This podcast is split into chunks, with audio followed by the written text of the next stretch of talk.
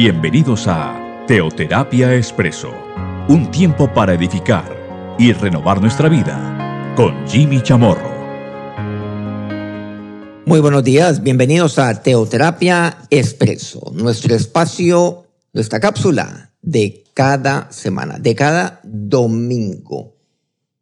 Seguimos aquí con una historia bastante edificante de la, que nos comparte la palabra de Dios que es la historia de Gedeón, un personaje bíblico del Antiguo Testamento. De él comenzamos a oír en eh, el libro de jueces en el Antiguo Testamento a partir del el sexto capítulo. Bueno, ya hemos dedicado varios programas aquí a este tema de Gedeón, pero concretamente, más que la historia de este hombre en el cual pues, nos hemos inspirado, se trata de ver algo que es de mucho fondo para mí. Es que Dios cree en mí. Dios cree en ti. No se trata, y esto lo advierto, siempre lo introduzco en las, nuestras últimas cápsulas, desde que iniciamos esta serie, Dios cree en mí, que no solamente es esencial, es necesario e indispensable el creer en el Señor, el creer en Él, sino que a partir de ese momento en el cual yo tomo una decisión de fe, de hacer de Jesús mi, el Señor de mi vida, mi Señor, el Salvador de mi vida, pues a partir de ese momento, pues yo vivo, yo vivo para Él, ya mi vida cambia, yo soy una nueva criatura y soy hijo de Dios. Y cuando hablamos acerca de ser hijo, es fundamental entender que, que yo tengo un padre, que yo ya tengo a mi padre, a el padre, mi papá Dios, que cree en mí. Mi padre cree en mí. Su hijo, Jesús, él cree en mí. Y aquí vemos que eso es algo indispensable para un hijo y para mí como hijo. Saber que Dios cree en mí. La vida de fe es una, es una vida de creer en Dios, de creerle a Dios. Pero ¿saben también de qué es la vida de fe? La vida de fe es vivir como un hijo de Dios, como un hijo de aquel que cree en mí. Y por lo tanto, yo vivo de acuerdo a eso, a como Dios me mira a mí. Puede ser la historia de Gedeón. La historia de Gedeón dice que Dios, que el ángel del Señor, y sabemos pues, que, es, que es Dios mismo, que es Jehová mismo, ya lo hemos visto en la palabra de Dios, pues él mira a Gedeón, así como Dios me ha mirado a mí, así como Dios lo ha mirado a usted. Hemos visto entonces que aquí pues vemos una conversación entre Dios y Gedeón, como una oración. Recordemos que orar en el más sencillo de los términos, la más elemental de las definiciones es hablar con Dios. Y pues esto es lo que está haciendo Gedeón. Bueno, Dios busca a Gedeón, Dios se acerca a él, Dios le mira, habla, le habla a Gedeón. Gedeón le responde, el Señor le habla, Gedeón le responde. Y ahí se entabla una conversación. Olvidemos que estaba el pueblo de Israel bajo un acecho, un acoso de los madianitas. Durante siete años les quemaban todas sus provisiones, sus alimentos, sus cultivos, sus ganados, los destruían. Estaban por ahí escondidos en cavernas. Y ahí fue donde Dios encontró a Gedeón. Gedeón sería aquel que libraría a su pueblo. Bueno, una historia similar, por supuesto no igual, cuando Dios llamó a Moisés para liberar a su pueblo. El caso es que vemos que ya avanzando en esta, pues, en esta fascinante historia, hemos visto varios puntos aquí. Dios cree en el humilde y lo exalta. Ya hemos visto ese punto, seguramente hace un par de semanas o tres. Y vemos que Dios una y otra vez le reitera a Gedeón. yo estaré contigo. Es algo que yo necesito en mí, que mi papá, Dios, día a día, constantemente me reitere, me reitera lo mismo. Fundamental, ve porque yo estaré contigo, como le decía Moisés. Lo mismo le decía a Gedeón. La semana pasada vimos algo fundamental, que es jueces capítulo 6, versículo 23. Y de ahí vamos entonces a retomar. Pero Jehová le dijo, paz a ti, no tengas temor, no morirás. Bueno, ahí dimos un salto un poquito significativo desde jueces 6, versículo 16, y de ahí avanzamos al versículo 23. Bueno, ahí ocurrieron una serie de hechos, entre otros, pues ahí Gedón se da cuenta que, que no es un ángel de Jehová, sino que es el ángel de Dios, que es el Señor el que ha estado con él. Entonces él teme, se llena de temor. Pero mire lo que le responde. Dice que el Señor le dice en el versículo 23, pase a ti, no tengas temor, no morirás. Vemos la importancia de perseverar mi pensamiento en él. Ahí vimos Proverbios 16.3. Encomienda a Jehová tus obras y tus pensamientos serán afirmados. Bueno, mucho, mucho avanzamos en este tema. Tú guardarás en completa paz a, aquel cuyo pensamiento en ti persevera por quien te ha confiado. Isaías 26.3. Entonces de ahí desprendemos un poco, digamos, lo que tiene que ver paz a ti. Tú guardarás en completa paz. Ahí son tres puntos. Retomemos de ahí. Paz a ti. No tengas temor, no morirás. Tres puntos esenciales. Pero aquí vemos algo fundamental. No tengas temor. El temor, el miedo, es algo lo cual acompaña permanentemente al hombre. Entonces existen también momentos, existen episodios, tanto desde el punto de vista personal como desde el punto de vista colectivo. El caso, por ejemplo, de Gedeón es este. Dios lo trata a él personalmente, lo llama a él personalmente. Sin embargo, pues obviamente Gedeón está dentro del entorno de un pueblo y él habría de librar a ese pueblo.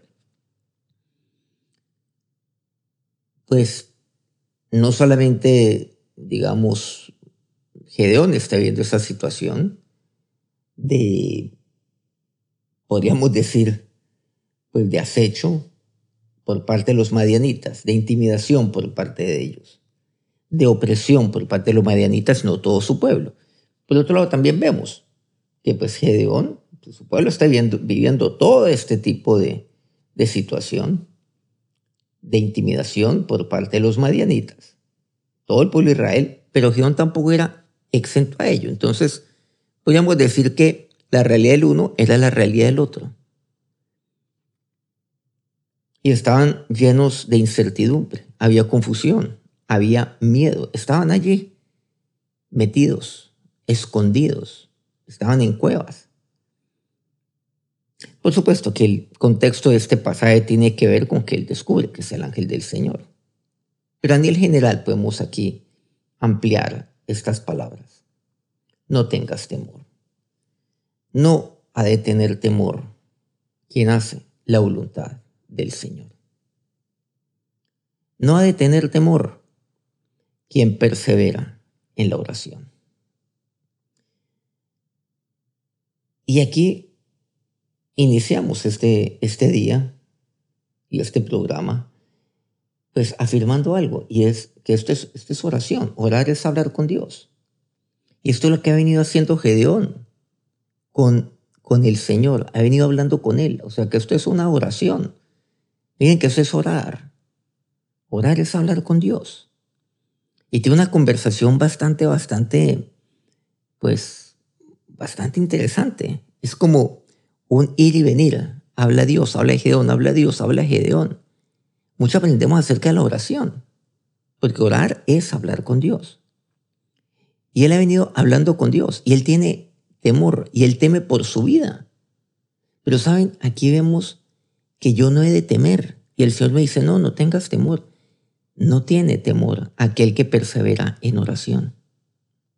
Ahora, puede que su oración no sea como la oración de Gedeón, porque muchas veces las oraciones de hoy son como, como ya predefinidas, como preestablecidas.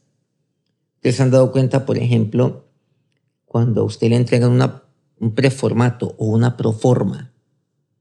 Entonces usted quiere abrir una, una cuenta, una cuenta bancaria, una cuenta ahorros o cuenta corriente. Y entonces le dicen, sí, eh, pues aquí y es una cantidad pues infinita de hojas, la cual usted tiene que firmar, en algunos casos poner la huella, le toman la foto hoy en día, pues esas fotos, bueno, no sé cómo denominarlas, virtuales, electrónicas, bueno, a través de la tecnología, obviamente que es mucho más sencillo. Y, y ahí le hacen firmar, firme aquí, firme aquí, ponga sus iniciales aquí, aquí, y hágale, y pasan hojas, y pasan hojas. Entonces, usted está llenando, diligenciando ese, ese formulario y muchas veces las oraciones se convierten en eso, casi que en una proforma, en un preformato. Pero miren que aquí no. Esa es la oración. Mucho aprendemos de, de esto. Esa es la oración. No tenga temor por usted romper el molde de, de lo que es, entre comillas, una oración. No, no tenga temor. Por el contrario, que su conversación con el Señor. Es una oración de paz, independiente de cuál es el contenido de la conversación. Claro, miren que ahí Gedeón en tantas ocasiones podemos decir que incluso pues, dice lo contrario, o sea, contradice lo que Dios le dice. Varón esforzado y valiente. ¿Pero cómo? ¿Pero cómo así que varón esforzado y valiente? Es que donde está el Dios, el Dios que sacó a su pueblo como una poderosa de Egipto, mira, eres tú. ¿Y yo cómo voy a salvar a Israel? ¿Yo cómo lo haré? Pues tú lo harás con esta tu fuerza. Pero, pero ¿cómo así?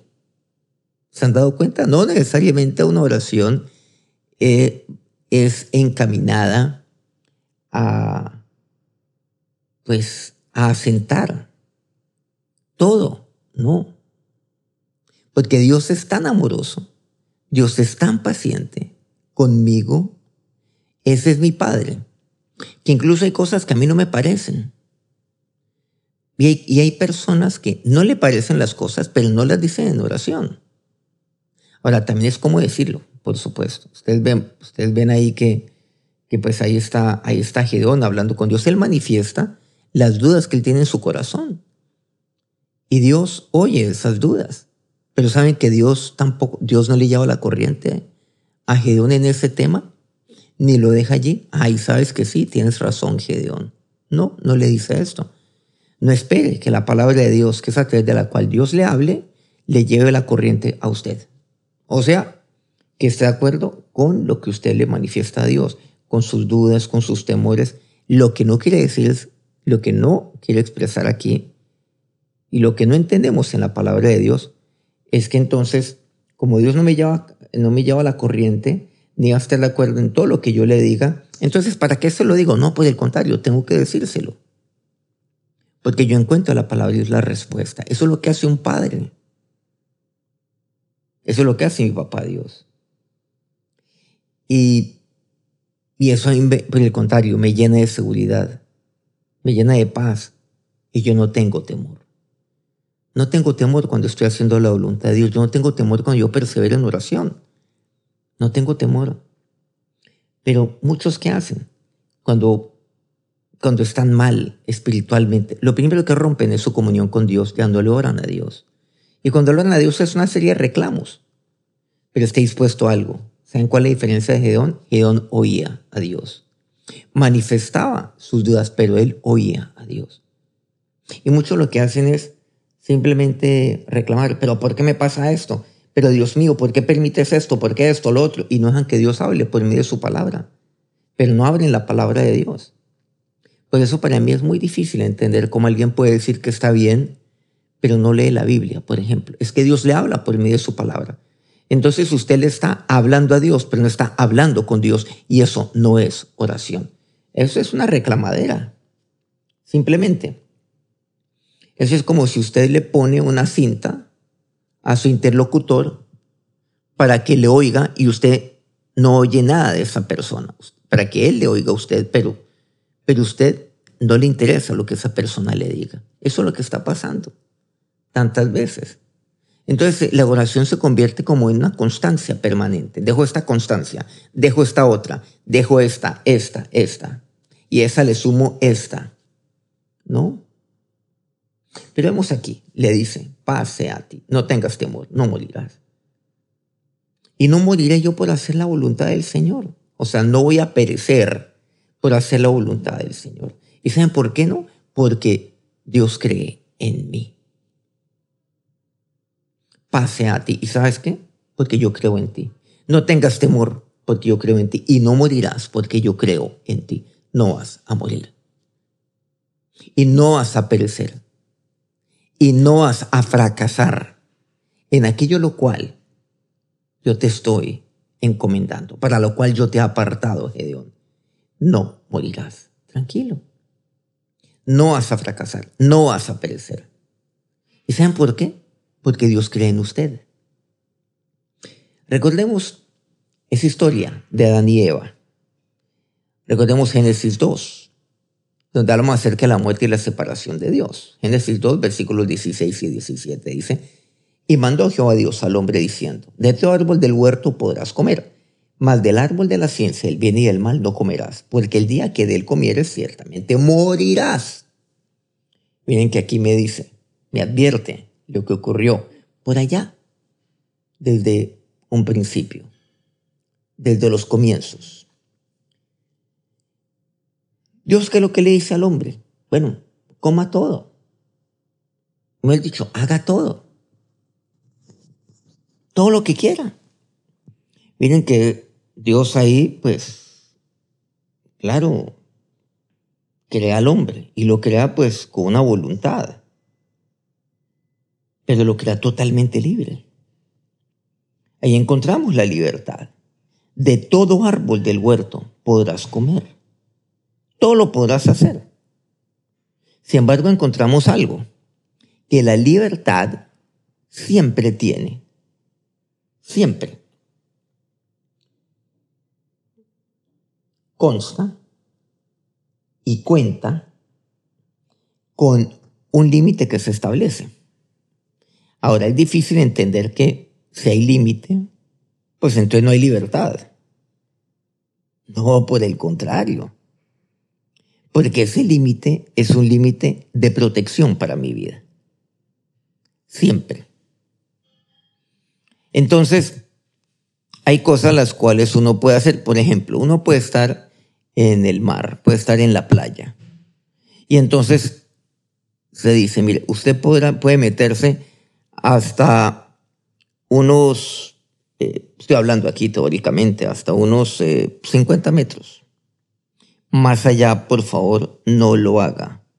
Porque hay cierto tipo de corrientes, de este tipo, de este otro porque las corrientes luego entonces son aquellas las cuales vienen a la playa, luego se devuelven y lo pueden llevar cada vez más y más, pues hacia adentro, o sea, mar adentro. O sea, yo tengo la libertad. Qué rico en la playa. Qué rico entonces estar ahí en la arena, qué rico jugar allí. Y tengo toda esa playa. Porque las playas son públicas. Bueno, en algunos países yo no sé por qué se han convertido en privadas, pero en general son públicas no son privadas de ningún, pues, de ningún eh, resort ni de nada, ni más faltaba, no puede serlo. Bueno, en el papel al menos lo es. Entonces yo puedo moverme alrededor de toda la playa. Y yo puedo meterme al mar. Pero hay un límite, y ese límite es de protección para mí. Pero de aquí para allá no lo hagas. ¿Y saben por qué? Porque, porque ciertamente yo voy a morir. O sea, voy a perecer. Es un límite. Los papás ponemos límites a nuestros hijos. Ellos son totalmente libres. Qué rico que lo sean. Que sean libres. Eso es maravilloso. Los, niños, los bebés, son libres y comienzan entonces a moverse. Y cuando comienzan gateando, pues al papá le toca estar encima. Y, y muchas veces es lo que hace Dios con usted. Usted está gateando en las cosas de Dios pero hay unos límites. El bebé no puede, por ejemplo, eh, meterse a ciertos espacios. Por ejemplo, acercarse a los tomacorriente. Porque muchas veces ahí pueden meter lo que sea, pueden meter la lengua, encuentran algo y, y es un orificio, entonces lo tienen que meter, porque están en esa edad donde quieren descubrirlo todo.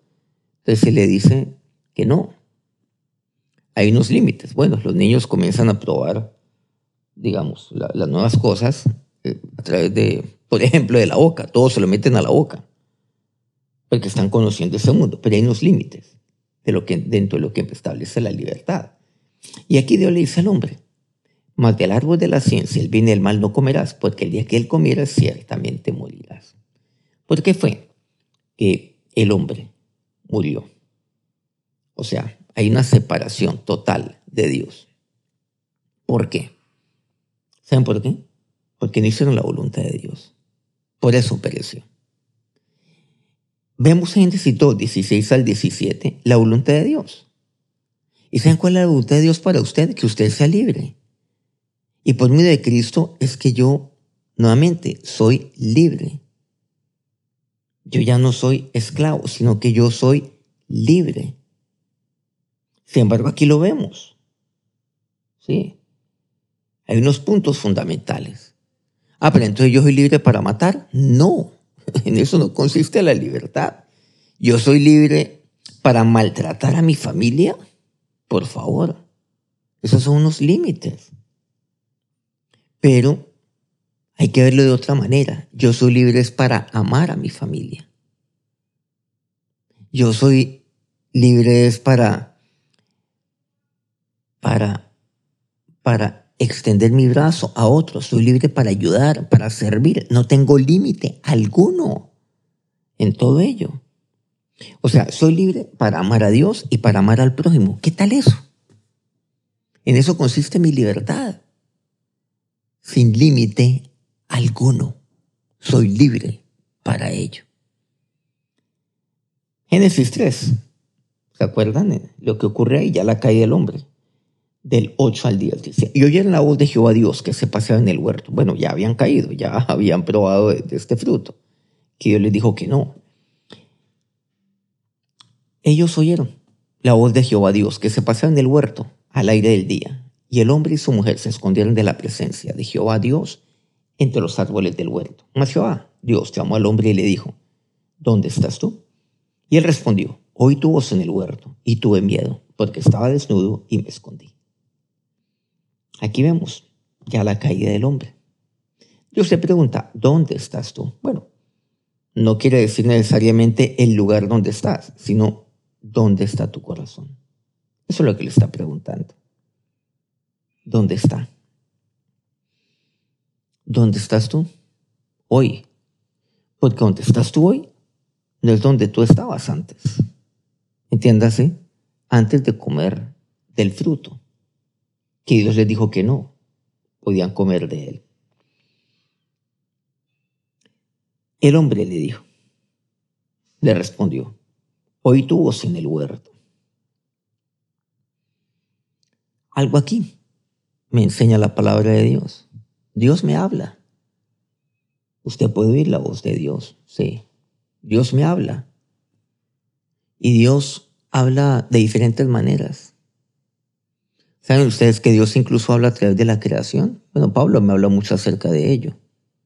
Dios me habla por medio de la misma creación. Lo que pasa es que el hombre, en medio de su necedad y torpeza, pues no ve, no ve la mano de Dios en la creación, cuando es tan evidente. ¿Por qué? Porque hemos creído un engaño.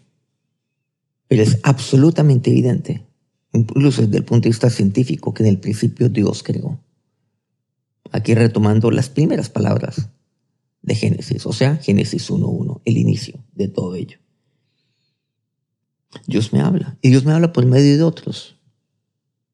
Dios me habla, usted puede oír, pero ¿saben qué? Pero mire lo que dice, y tuve miedo, pero hay gente que vive con miedo. Porque estaba desnudo y me escondí. ¿Saben que a partir de ese momento el hombre vive de apariencias? a partir de ese momento, de Génesis 3. de la caída del hombre? Tuve miedo porque estaba desnudo y me escondí. El hombre se mantiene escondiendo. ¿Por qué? Porque vive de apariencia. Eso significa, vive, vive maquillado, vive poniendo una careta, muestra una persona que no es. Por eso entendemos que Dios no mira eso, que Dios mira lo que está en el corazón, como Dios así le enseñaría a aquel anciano Samuel, que fue aquel hombre quien ungiría a David para ser rey sobre Israel. No, no mires, no mires la apariencia del hombre. No mires lo alto de su estatura, no mires eso. Porque yo eso lo desecho, le dice Dios a Samuel en su momento. Adelantándome pues mucho en la historia del pueblo de Israel. Bueno, todavía no, todavía no estamos hablando del pueblo de Israel, por supuesto, en Génesis 3. Pero me adelanto en ese relato para traer a colación esto. Entonces, hoy en día, se vive apariencia. A partir de ese momento, el hombre se llena de, miedo también. Y se esconde. Vemos hoy en día mucha gente escondida también. Mucha gente que vive por ahí oculta. La gente vive de apariencias hoy en día. ¿No se han dado cuenta que en las redes sociales son redes de apariencia a la hora de la verdad? Cada uno está vendiendo su propia imagen. Cada uno, en redes sociales, cada uno es una marca. Cada ciudadano, cada persona es una marca. Y está vendiendo. Está presentando a alguien que no es. O sea, por apariencia. Pero nadie ahí expresa el verdadero yo. Pero yo no puedo temer mientras haga su voluntad. Yo no pereceré mientras haga la voluntad de Dios. Yo no voy, no moriré, mientras persevere en oración. Y eso fue algo fundamental para Gedeón. Perseveraba en oración. Le hablaba a Dios, pero oía también a Dios. Bueno, esta historia no acaba aquí. Esta historia, por supuesto, continúa. Y vamos a seguir viendo pues sí, la paciencia maravillosa, la paciencia sin límite por parte de Dios hacia su siervo Gedeón, porque Dios cree en ti. Vamos a orar. Ahora, y Dios, me acerco a ti nuevamente como, como tu Hijo Padre, como tu siervo, Señor, oyendo tu, tu palabra. Sí, porque es ella la que me habla. Pase a ti, no tengas temor, no morirás. Y no tendré temor, Señor, mientras haga tu voluntad. Pero cuando yo me aparto de tu voluntad, ahí sí tengo temor. Me lleno de miedo. Y hasta me escondo, como Jehová estaba y como lo estaba también su pueblo. Ahora bendito Señor, no pereceré por hacer tu voluntad no fracasaré por hacer tu voluntad. Por eso mientras yo haga tu voluntad, Señor, experimentaré paz en mi corazón. Y ahora, ahí su papá le pregunta hoy a usted. Recuerde, Dios cree en usted. Pero le pregunta, ¿dónde estás tú? ¿Dónde está su corazón hoy en día? ¿Dónde está? No se oculte de Dios, no se esconde de Dios. Ya pague sus reclamos delante de Dios. Y ya hable con Dios. Es momento de restaurar su comunión con Dios. Es momento de restaurar su vida de oración. Usted nunca va a perecer mientras persevere en oración. Mientras su comunión con Dios ahí se mantenga y sea continua esta comunión con Dios. Sea libre delante del Señor como lo es, como lo fue Gedeón. Pero eso sí está dispuesto a oír lo que Dios tiene para usted siempre. No espere que Dios le diga lo que usted lo que usted quiere, sino lo que usted debe oír. ¿Saben por qué? Porque Dios cree en ti. No espere que Dios le lleve la corriente a usted y diga, sí, y Dios pues asiente todo lo que usted diga. O de lo contrario, pues usted va a actuar como aquel niño caprichoso. No. No. No lo espere. No espere que Dios asiente con ese concepto y esa visión equivocada que usted tiene de usted mismo. No, Dios nunca lo va a hacer.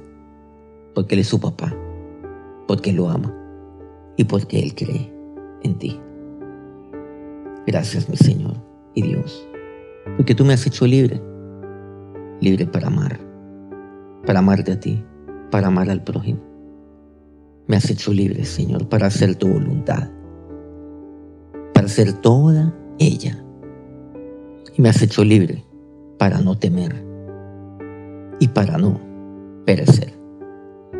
Y ahora que la bendición de aquel, de aquel por quien usted vive, de aquel, de aquel de quien usted hace su voluntad, los bendiga en este día. Amén.